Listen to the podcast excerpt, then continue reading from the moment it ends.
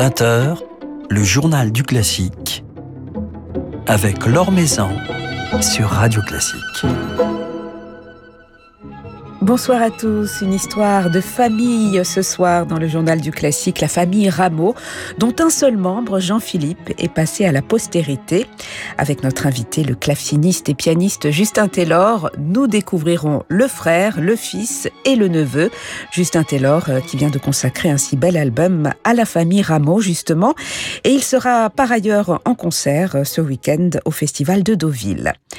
Avant cela, comme chaque soir, notre petit tour d'horizon de l'actualité musicale. Speranza Scapucci, directrice musicale de l'Opéra Royal de Liège, a reçu hier le grade de chevalier de l'Ordre des Arts et des Lettres de la République française de la part de la ministre de la Culture, Roselyne Bachelot. La chef italienne a exprimé sa reconnaissance et son émotion sur Twitter. Je continuerai à servir la culture en espérant mériter tous les jours cet honneur, a-t-elle écrit. Thank you. L'édition 2021 du concours Reine-Elisabeth se déroulera sans public à Bruxelles du 3 mai au 9 juin dans une formule adaptée aux contraintes sanitaires. Dédié cette année au piano, le concours accueillera ainsi pas moins de 64 candidats, dont 7 Français, et limitera le nombre de candidats admis en demi-finale à 12 au lieu de 24, puis à 6 pour la finale. Des finalistes qui devront entre autres interpréter une œuvre de Bruno Mantovani commandée par le concours. Toutes les épreuves, y compris celles du tour préliminaire, seront retransmises en direct et en streaming sur le site du concours et sur la plateforme ovio.be de la RTBF. Philippe Gau vous en dit plus dans son article publié sur le site de Radio Classique. Des fables de La Fontaine, ponctuées de musique de Clérambault, Moulinier, Lambert ou encore Bieber, samedi au musée du Louvre, un concert lecture qui réunira la comédienne Jennifer Decker de la Comédie Française, le ténor Mathias Vidal et les musiciens de la Chapelle Harmonique dirigée par Valentin Tourné, avec également des dessins réalisés en direct par Georgia Maras. C'est à suivre samedi à 18h, puis en différé sur la chaîne YouTube du Musée du Louvre.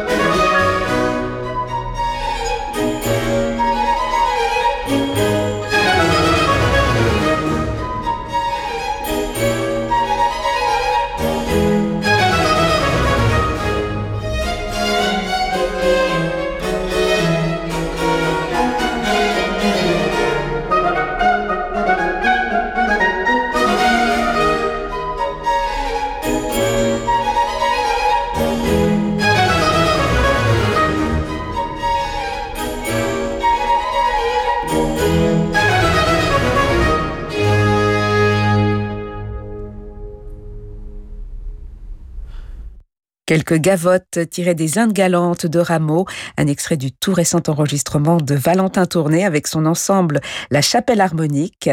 Valentin Tourné que vous retrouverez donc samedi à 18h en concert au Louvre dans un programme dédié aux fables de La Fontaine, concert lecture qui sera donc diffusé sur la chaîne YouTube du musée. Le journal du classique sur Radio Classique.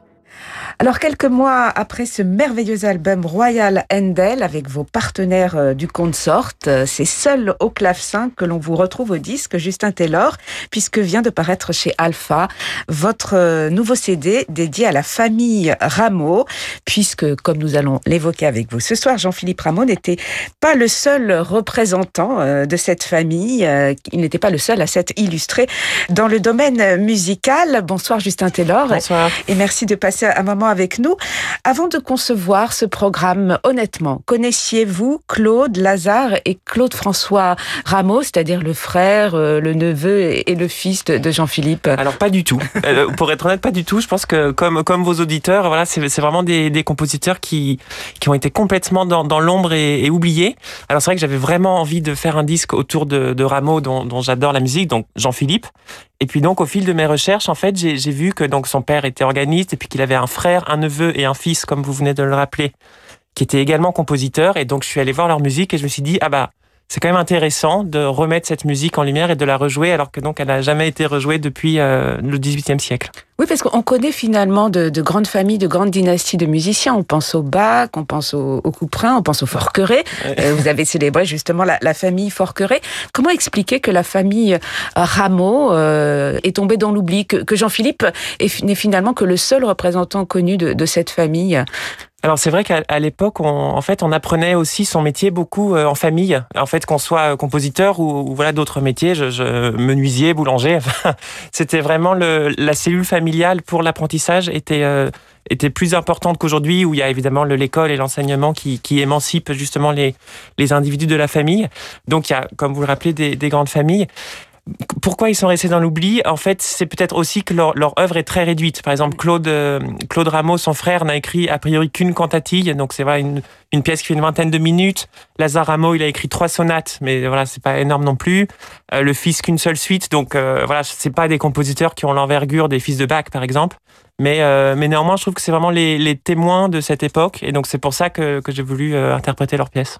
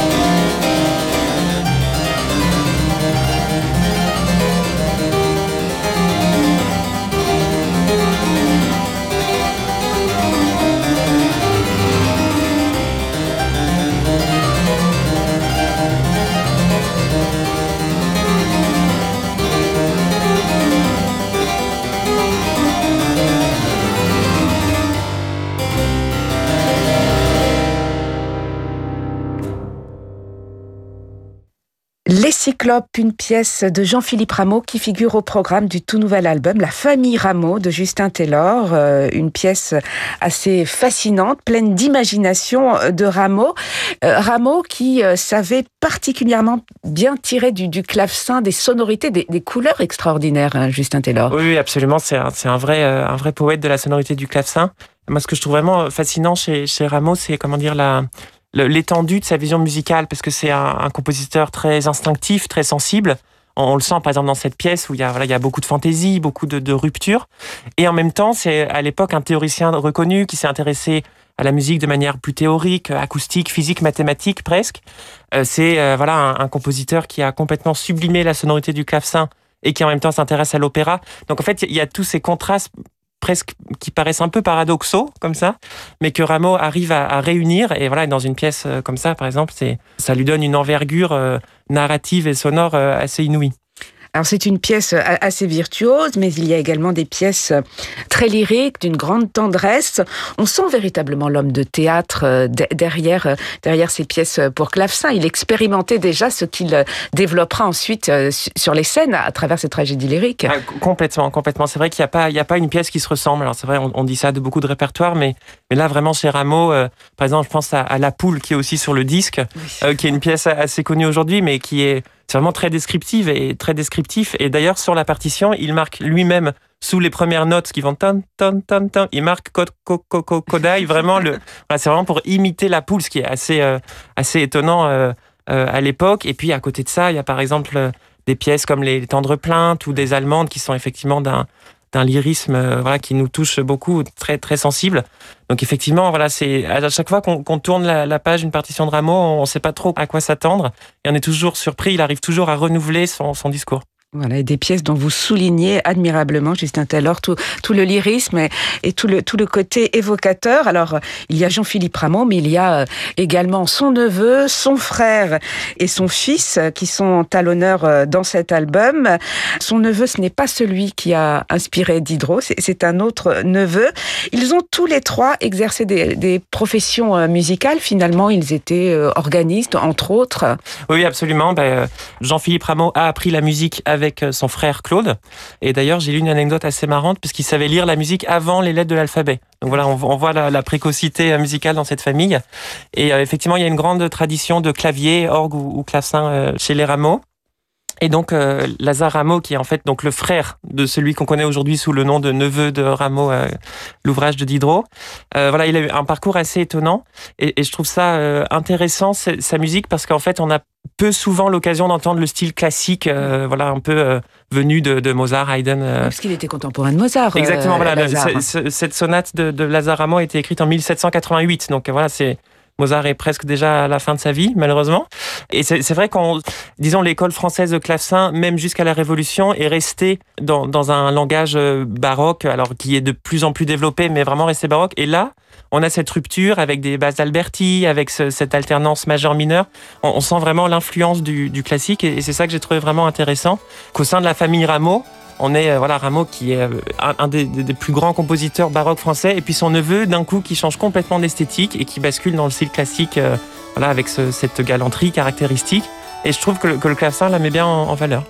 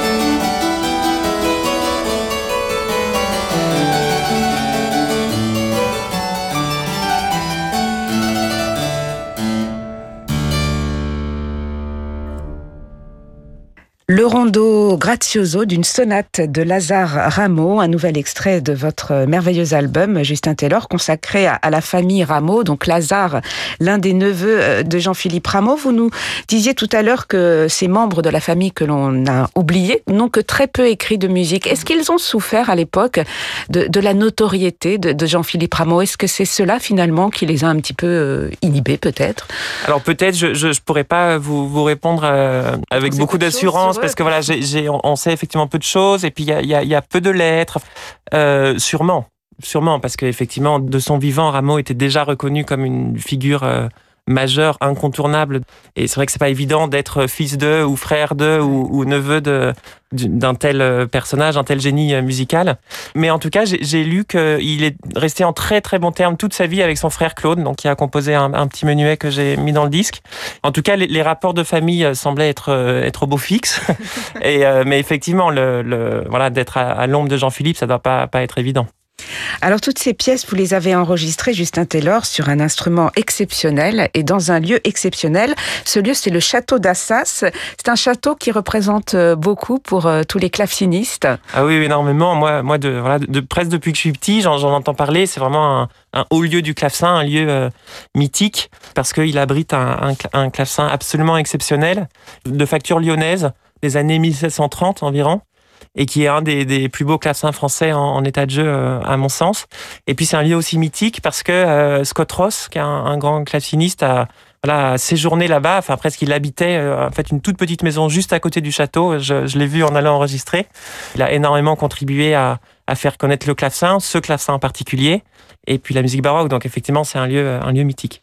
Puis on voit à travers une vidéo euh, que vous avez publiée, Justin Taylor, toute la beauté de cet instrument magnifiquement orné et la beauté du lieu, euh, de la pièce euh, dans laquelle vous avez enregistré. Vous étiez plongé au XVIIIe siècle, enfin hors du temps, lorsque vous avez enregistré cet album. Oui, absolument. C'est vrai que c'est vraiment un, très très beau souvenir d'enregistrement. On a enregistré en novembre. Mais euh, voilà, c'était encore des, belles journées de, fin d'automne. Et c'était vraiment cette sensation de, d'enregistrer la bonne musique au bon endroit, un peu. C'est sur le bon clavecin. Parce qu'en plus, donc, ce clavecin anonyme mais attribué à un, facteur euh, lyonnais qui s'appelait Donzlag. Et on sait que Rameau a joué sur des Donzlag. Donc, on peut presque euh, supposer ou imaginer Rameau jouer sur, sur ce clavecin. Enfin, en tout cas, les, dates correspondent complètement.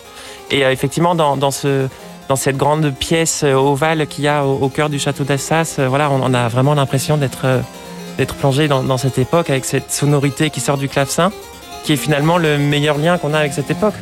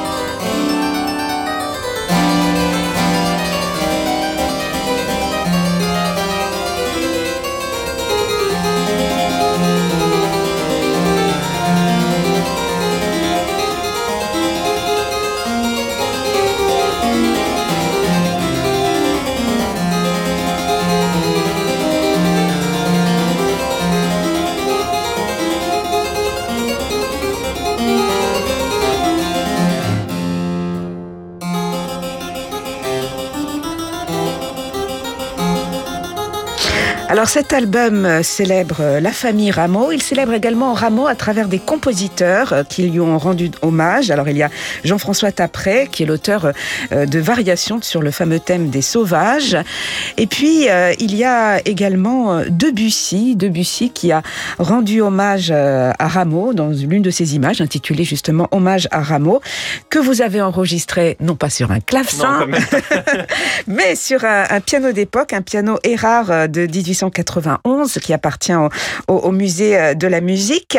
On s'aperçoit que la musique euh, de Rameau, elle a traversé les siècles, elle a fasciné les, les compositeurs euh, qui l'ont suivi. Elle était très en vogue, la musique de Rameau, euh, à l'époque de Debussy, dans cette France du, tout début du XXe siècle Alors en fait, oui, parce que c'est vrai, on, dit souvent que le répertoire euh, baroque a, été euh, abandonné même au XIXe, et en fait Rameau s'en est pas mal tiré, je, dirais. Et, d'ailleurs, c'est marrant parce que à l'inauguration de l'Opéra Garnier, euh, ils ont choisi quatre compositeurs pour faire des, statues dans le vestibule et une, une des quatre statues, c'est Rameau. Donc ça, on est en 1860, je crois. Donc c'est vrai, disons au pire moment entre guillemets pour le baroque, mais malgré ça, Rameau euh, restait dans les dans les mémoires. Euh, et il y a une anecdote justement très marrante, j'en reviens à, à, Debussy, où on, on a recréé la première œuvre lyrique de Rameau en 1903 à Paris à la Scola Cantorum, Debussy était dans la salle et il va s'exclamer Vive Rameau à Bagluc. Donc voilà, donc faut, faut pas forcément le prendre au, pied de la lettre, mais en tout cas, on, on sent cet euh, enthousiasme de la redécouverte de ce répertoire-là. Et donc deux ans après, en 1905, il écrit ce, cet hommage à Rameau euh, qui, qui sous-titre très joliment, je trouve, euh, dans le style d'une sarabande, mais sans rigueur. Donc on sent cette, presque cette modestie un peu par rapport à ce répertoire qui le fascinait. Il en fait évidemment du Debussy magnifique avec des, des harmonies incroyables, mais je trouvais ça effectivement très intéressant de souligner à quel point Rameau a bah, marqué l'histoire de la musique. Oui, puis Debussy euh, doit beaucoup à, Rameau dans sa recherche de, couleurs, de timbres que Rameau a effectué euh, avant lui. On sent véritablement l'héritier de, de, Rameau. Alors, euh, la musique de Rameau, la musique de Debussy, puisque vous êtes claveciniste mais aussi pianiste. Justin Taylor, vous développez ainsi un, très large répertoire, mais c'est au clavecin que l'on pourra vous retrouver samedi à Deauville dans le cadre du festival de Paris au clavecin, mais dans un programme absolument pas baroque, puisque c'est la musique d'Emmanuel Defaya que vous jouerez, un concerto pour clavecin et, cinq instruments.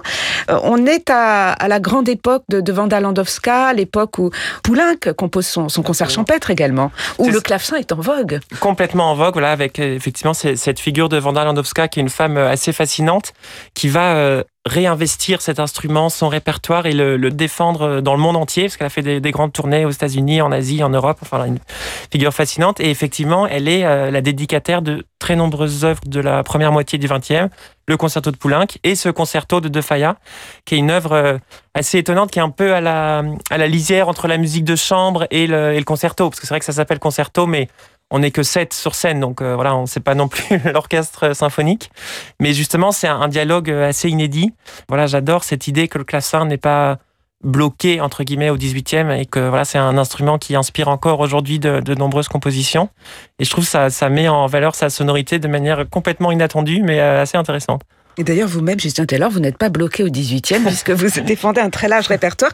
Et d'ailleurs, vous représentez cette nouvelle génération de, musiciens. On, l'évoquait également avec euh, Théotime Langlois de Swart, qui était au festival euh, de Pâques d'Aix-en-Provence il y a quelques jours. Vous représentez cette génération de musiciens euh, du monde de la musique baroque, mais qui jouent avec autant de plaisir, autant de naturel, la musique romantique, la musique du 20e siècle. Avec vous, il n'y a plus de barrières, il y a un rapport naturel avec un très large répertoire une grande curiosité.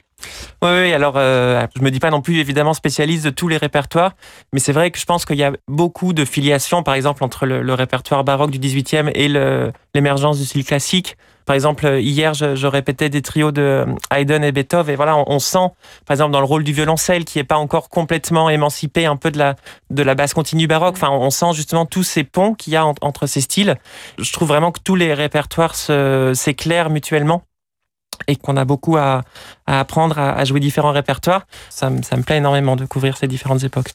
Voilà, donc euh, rendez-vous euh, samedi au Festival de Pâques de Deauville, un concert sans public mais qui mm. sera filmé, dont nous pourrons profiter à travers euh, nos écrans. D'autres concerts à venir, on vous retrouvera le 13 juin à Saint-Denis, dans le cadre du Festival de Saint-Denis, on espère avec du public. Vous serez avec vos partenaires du Consort et Adèle Charvet pour célébrer la musique de Vivaldi.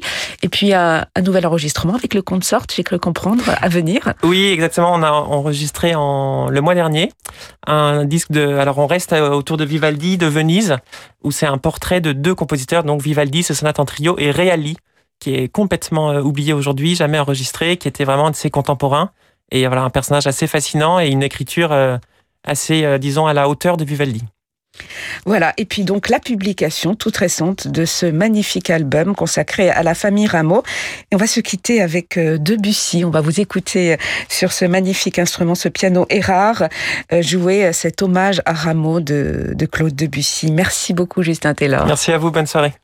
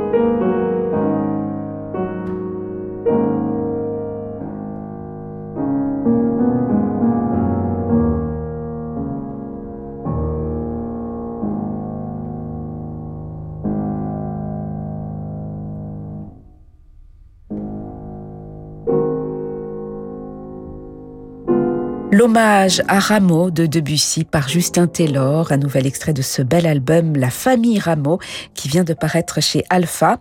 Justin Taylor que vous pourrez donc retrouver en concert samedi à 20h30 dans le concerto pour clavecin de Manuel Defaya au Festival de Pâques de Deauville, un concert placé également sous le signe de Ravel euh, que Justin Taylor partagera avec Adèle Charvet, Ismaël Marguin, Clément Lefebvre, Adrien Bellhomme ou encore Shiushi Okada qui était hier notre invité.